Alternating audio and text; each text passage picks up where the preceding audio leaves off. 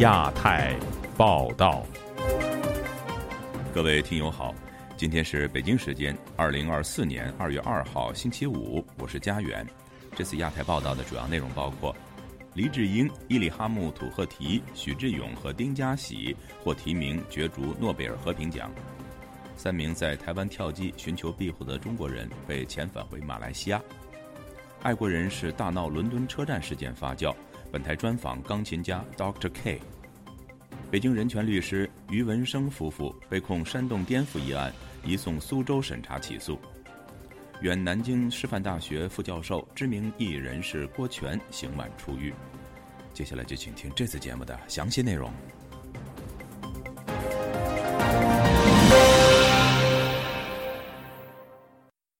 自二零零九年以来，联合国人权理事会已经对中国的人权状况进行了四次定期审议，但其情况仍持续恶化。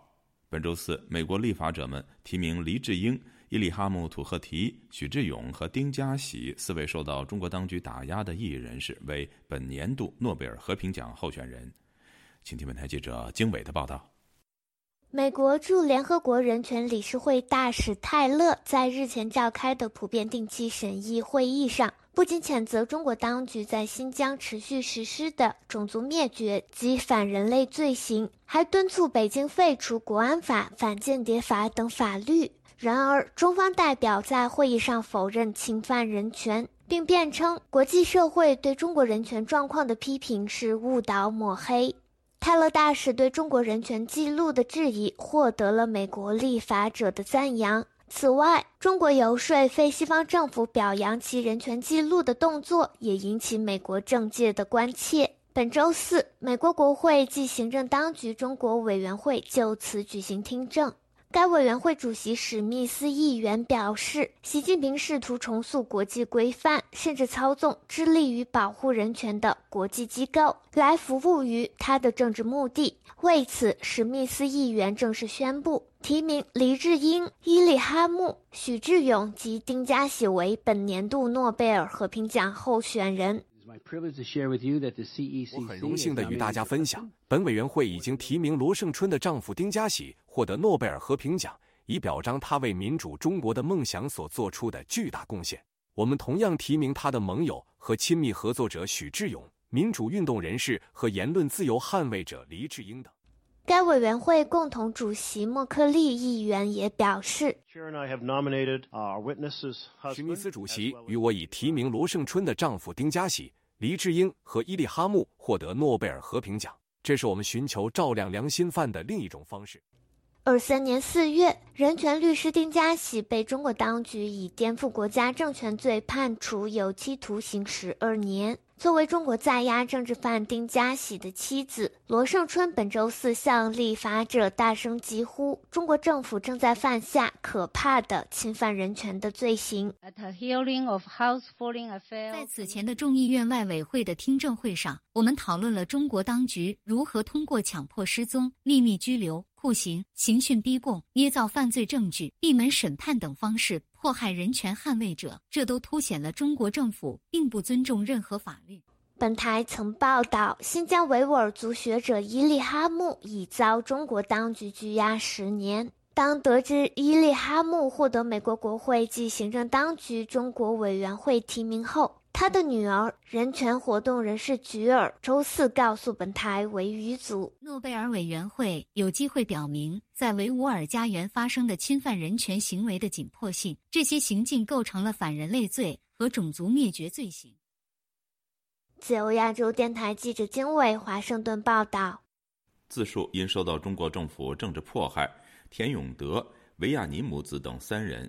于一月三十号在台湾的桃园机场跳机，寻求台湾政府给予紧急避难，但不到两天的时间，他们因为没有持合法的入境证明，台湾的移民署将三人遣返回他们的出发地马来西亚。以下是本台记者黄春梅发自台北的报道：维亚尼和儿子黄星星以及另外一名中国公民田永德，三十日从马来西亚吉隆坡飞抵台湾桃园机场转机。三人原定三十一日下午搭乘飞往北京的航班，但是决定跳机寻求救助。一日上午就传出三人已经被遣返的消息。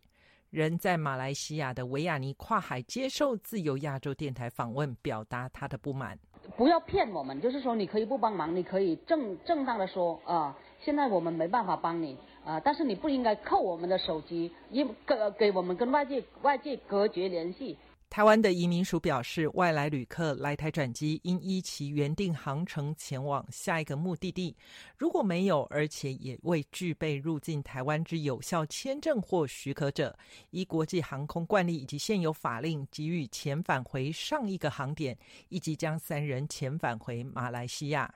维亚尼对本台表示，在桃园机场跳机的第一时间，台湾的移民署来跟他们接触后，三人被分别带入两个小房间休息，但至此再也无法出房门，甚至连手机都被扣住。他们被告知要听话，如果不配合，就不会获得协助。就是把我们呢关在下面，就意思是说，就在那个地方，他们过说。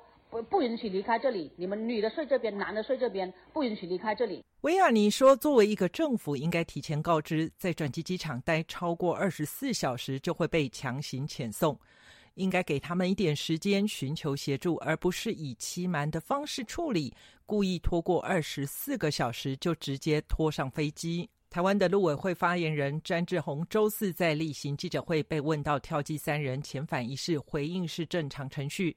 绝大部分的案例在全世界各国机场都一样，没有合法的入境许可，各国都不可能让这些旅客入境。有记者追问，去年九月，另外一名中国异议人士陈思明也在桃园机场跳机寻求第三国救助，滞留两周之后顺利取得加拿大政治庇护才离开。詹志宏解释，不管是陈思明还是维亚尼三人都没有申请台湾的合法入境证明，区别在于陈思明原来就跟第三国有接触，希望能到第三国，在此之前先到台湾，对他人身安全比较有保障。那个时候我们联系第三国的结果是，哎，确实他们有在进行这个程序。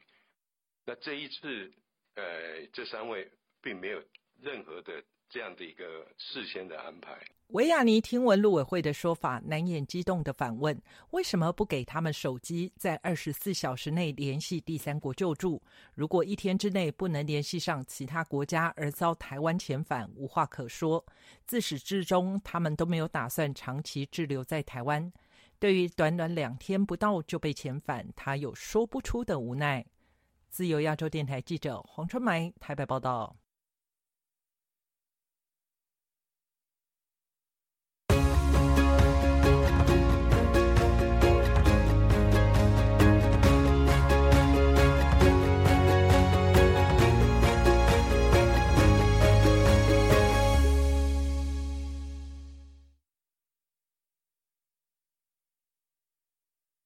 伦敦钢琴家 Dr. K 大战小粉红的事件，在过去两周成为全球热门话题。而同一时间，马来西亚歌手黄明志发布的新作《龙的传人》，以大量内涵元素嘲讽中国时政。Dr. K 接受本台专访时表示，希望可以和黄明志一起创作，以艺术抗击集权。他又透露，自己目前仍受到小粉红的滋扰，但不会因此而退缩。以下是本台驻伦敦记者吕希对 Dr. K 的专访。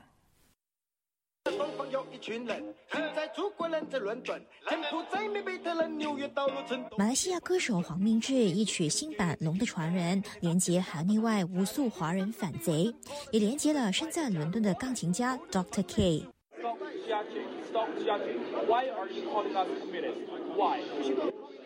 两个星期以前 dota K 一如往常在伦敦圣潘格拉斯火车站的公共钢琴直播演奏的时候，被几名手持中国国旗的小粉红以肖像权为由要求删除影片。事件迅速经由网络疯传，引来全球关注。这是 dota K 第一次认识何谓小粉红，也是他留意到擅长以原创歌曲和视频讽刺小粉红的黄明志。在接受本台专访的时候，Dr. K 对黄明志赞赏有加。I was totally impressed by the quality of his songs. 他的歌曲和视频让我印象深刻。我希望他能过来，让我们把他介绍给西方观众。我们要做的是利用圣潘克拉斯的小粉红事件，就言论自由谱写新歌、创作影片，以艺术回应这些政治问题。Dr. K 表示，他和王明志都希望。能聚首一起创作，但因为两个人相隔重洋，日常也很忙，因此暂时未能敲定细节。Dr. K 表示，他无法完全看懂这些讽刺小粉红和中共的象征符号，但正在努力学习，希望能让艺术成为抵抗集权的武器。我想，我们可以结合以艺术破坏专制共产主义这个意念。习近平不想被比作小熊维尼这个事实，显示音乐、诗歌、著作、舞蹈和歌曲。如何让共产党人感到害怕？因为艺术很容易得到大众的支持，这是政治抗议无法做到的。所以，我认为这表明艺术可以成为武器。事发当天的小粉红之一华人女子刘梦莹，更在社交平台 X 上面留言，表示正就诽谤以及隐私问题提告 Dr. K。Dr. K 向本台表示，他目前没有收到任何法律文件，认为小粉红只是虚张声势。在中国，这种恐吓是有效的，但问题是，他们试图在英国使用这些中共威吓手段，这对他们而言将适得其反。因为我不会退缩。对于小粉红而言，这无疑是一场公关灾难。Dr. K 表示，不排除小粉红会愚蠢到真的向他提告，而他已经做好准备，会像当天在火车站一样。挽起袖子迎战。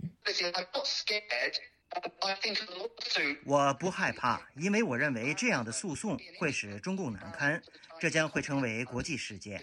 如果他们这样做，就太棒了，因为我认为这将成为全球的笑柄。我们走着瞧吧。自由亚洲电台记者吕希，英国伦敦报道。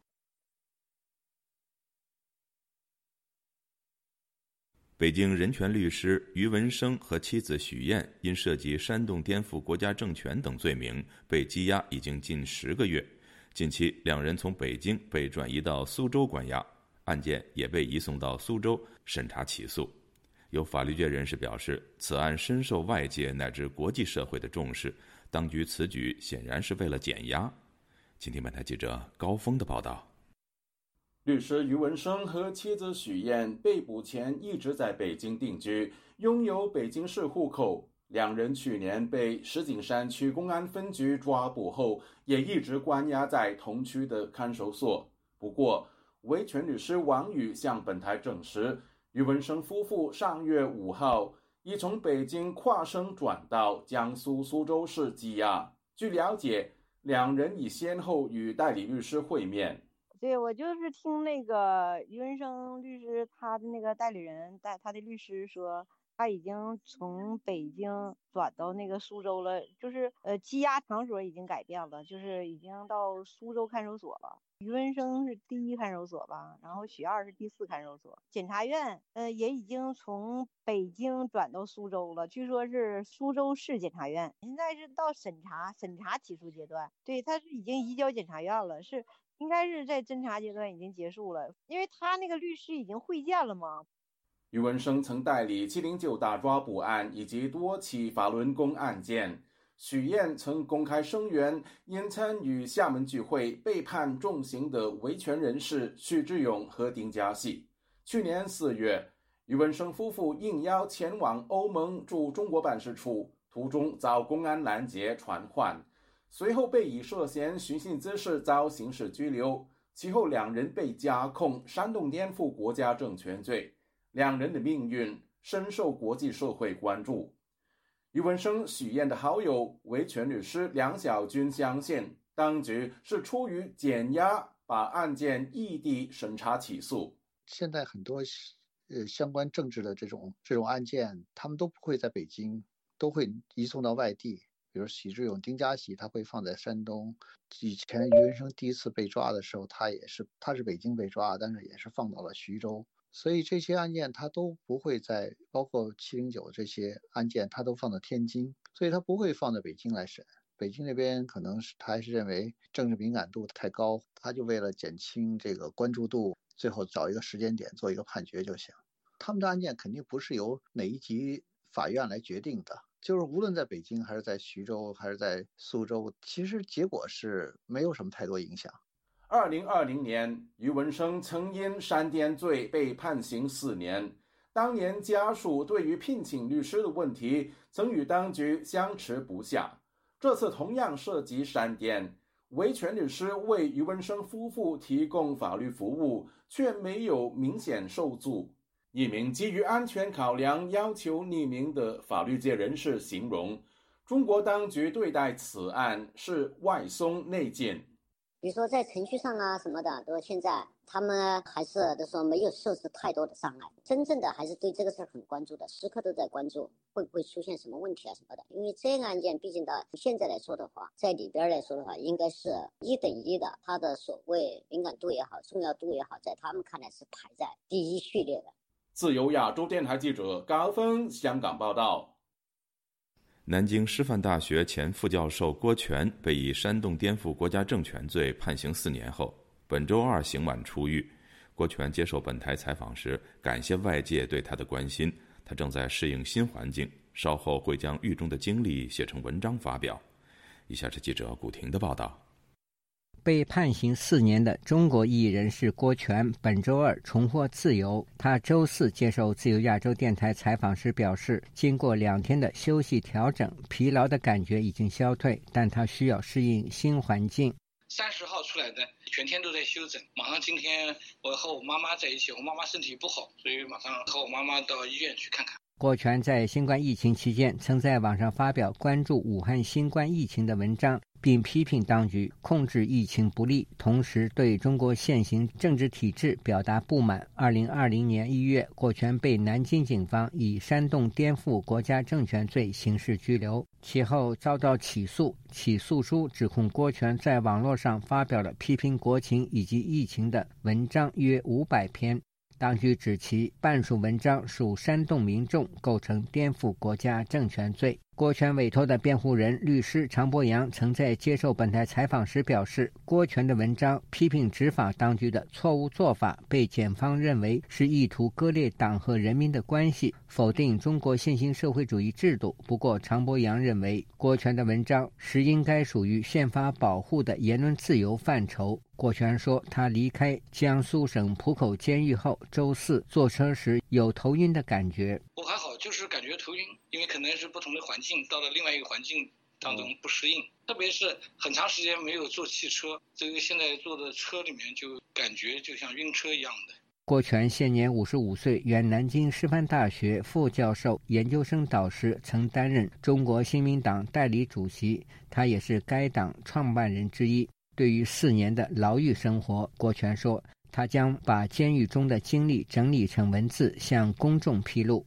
我准备呢，马上陆陆续续的把在监狱里面的生活状况，包括开庭啊、判决啊等等这些内容写成文章和大家分享。我妈妈的身体状况，我也会也会写成文章去给大家介绍一下。郭全先后两次被判刑，均在同一个监狱囚禁。维权网消息：二零零七年，郭全英发表公开信，要求中国进行宪政改革，宣布组建中国新民党，主张在中国实行多党制和军队国家化，遭到当局的打压。二零零九年，郭全被江苏省宿迁市中级法院以颠覆国家政权罪判刑十年。二零一八年十一月，刑满释放。郭全说：“我我在南京的叫江苏浦口监狱，两次都在这个监狱。”要在一起十四年，一天没有减少。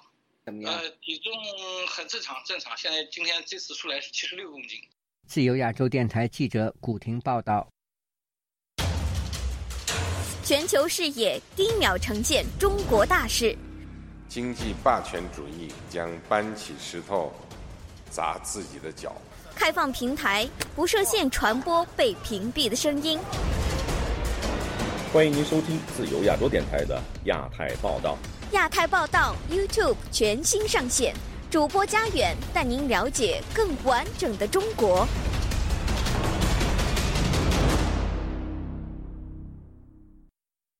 中央网信办最新通报：二零二三年约谈了一万多家网站负责人，同时吊销了一万多家网站执照，下架了两百五十九款 APP，一百一十九款小程序。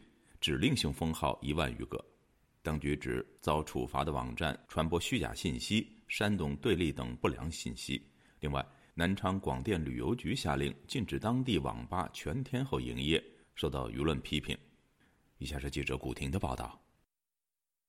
新华社本周三报道，二零二三年全年共约谈网站一万零六百四十六家，责令四百五十三家网站暂停功能或更新，下架移动应用程序两百五十九款，关闭小程序一百一十九款，关闭违法网站一万四千六百二十四家，敦促相关网站平台预约关闭违法违规账号十二万七千八百七十八家。官方查处上述网站的理由是打击传播网络暴力、谣言信息、淫秽色情信息等违法违规行为和维护网络安全、数据安全。辽宁网民刘女士周四接受自由亚洲电台采访时表示，她的许多微信账号被封锁和禁止发言，但官方并未说明具体原因。她认为，官方对网络言论的钳制，为的是维护政权稳定。她说。因为他自己没有自信，全都是谎言，他恐惧，所以不按任何法律去做。他们现在用各种手段都来不及了，他们现在已经成了孤家寡人了。他让老百姓没自由，他也没自由。在刚过去的一年里，中国网信办联合警方等部门展开了“清朗”系列专项行动。根据官媒报道，此项行动将在今年持续进行。甘肃时事评论人士穆迪接受本台采访时说。当局在网上进行“扫黄打非”的运动，其实质是以扫黄为名进行打非，即所谓的非法言论。至于什么淫秽、色情及低俗信息，解释权自然在官方。他说：“因此，扫黄打非必将打压媒体人和网民公开表达自己观点和思想的权利，这也是集权社会常见的言论控制手段。随着中共与民众矛盾的进一步激化。”中国当局希望全面封堵、清理各自对他长期不利的所谓有害信息。穆迪说，二零一四年二月成立的中央网络安全和信息化领导小组就是例证。可以预见，中共将继续无所不用其极的严密控制传媒和网络，使之从相对自由的人类平台变成当局的宣传工具。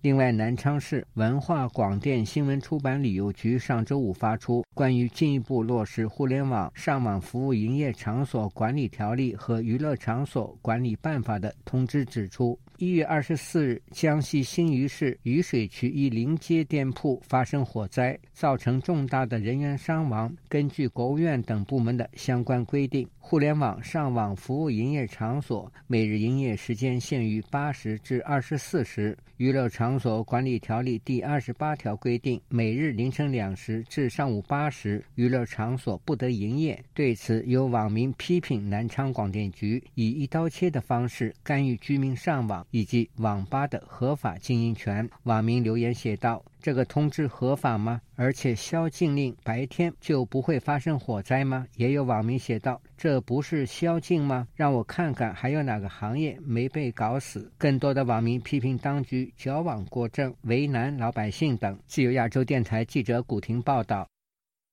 中国星期四公布去年的财政收支状况，不论是收入还是支出都呈现增长。并否认财政支出有所收缩，但财政部最新发布的数据和政府下达唱好中国经济的指令之前呈现很大的落差。新公布的正向数据是否有足够的说服力，证明中国经济已经走出低谷了呢？以下是本台记者陈子飞的报道。中国财政部公布去年全国的财政收支状况，全国一般公共预算收入超过二十一万亿人民币，同比增长百分之六点四。财政部副部长王东伟周四出席国新办记者会表示，去年全国三十一个省的财政收入全部实现增长，全国财政支出也有增长百分之五点四，达到二十七万亿元人民币。台湾云林科技大学财务金融系教授郑正炳表示，新公布的数据是在中央书记处书记蔡奇提出要唱好中国经济冠名论之后发布，数据呈现的正面信号与此前数据有很大的差距。这个数字的可疑性很高，光拿今天的讲的财政数字跟两个月之前的财政数字完全凑不起来。一到十月的时候，它的增值税年增五十一点八趴，但是国内的消费税、企业所得税、个人所得税、进出口的货物增值税、印花税、土地增值税，每一样都在减呢。啊，结果两个月之后出来。哇，全面向好，就表示过去两个月的数字好到不行啊！但是我们最近每个月在追踪它，它还是非常差，问题重重，我们根本不知道要相信什么。郑正平表示，官方在去年公布的数据比较可信，均显示中国去年的财政收入比二零二二年的时候更差，呈现收缩的状况。相信中国政府会依靠发债缓救局面。经济学者施令也质疑官方数据的可信度，但他表示，经过粉饰的数据也显示，从中央到地方的债务负担正在加重，以及中国今年提前向地方下达发债额度，是证明地方政府的债务已在抬高足。虽然发债有助刺激经济，但也有可能导致更严重的负面效应。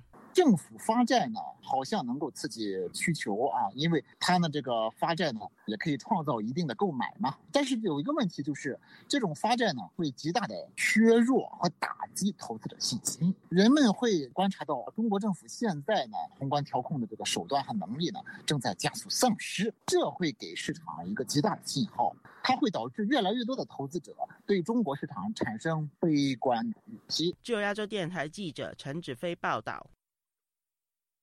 听众朋友，接下来我们再关注几条其他方面的消息。美国司法部星期三在其官网上发表声明说，四名中国公民涉嫌多年来从美国向伊朗非法出口和走私用于军事的美制电子元件，在华盛顿被起诉。起诉书说，这四人涉嫌从2007年4月至2020年7月间，利用设在中国的幌子公司。向伊朗大量出口原产自美国的军民两用物件，包括可用于生产无人机、弹道导弹系统或是其他军事用途的部件，并且这些被告串谋向美国公司隐瞒货物发往伊朗的事实。美国联邦调查局局长克里斯雷星期三在向美国国会众议院作证时说，联邦调查局打击了中国黑客。试图通过植入恶意软件破坏美国民用设施的企图。据美联社报道，克里斯雷介绍说，中国黑客的这项行动受到了中国政府的支持。他们劫持了数百台美国小型办公室和家庭路由器组成的僵尸网络，以掩盖他们种植恶意软件的痕迹。他们的最终目标包括美国各地的水处理厂、电网和交通系统等。另据路透社报道，美国国防部官网星期三披露，长江存储、旷视科技和上海和赛科技等十五家中国企业被列入投资黑名单，理由是这些企业与中国军方关系密切，将其列入黑名单可以阻止美国技术被用于增强中国的军力。另据路透社报道，中国上个月对乌克兰表示。基辅将超过一达中国公司列为国际战争赞助商，可能会损害两国的双边关系。乌克兰此前将全球四十八家公司列为国际战争赞助商，其中包括十四家中国公司，并表示这些公司的业务活动间接的帮助和促进了俄罗斯的战争努力。各位听众，这次亚太报道播送完了，谢谢收听，再会。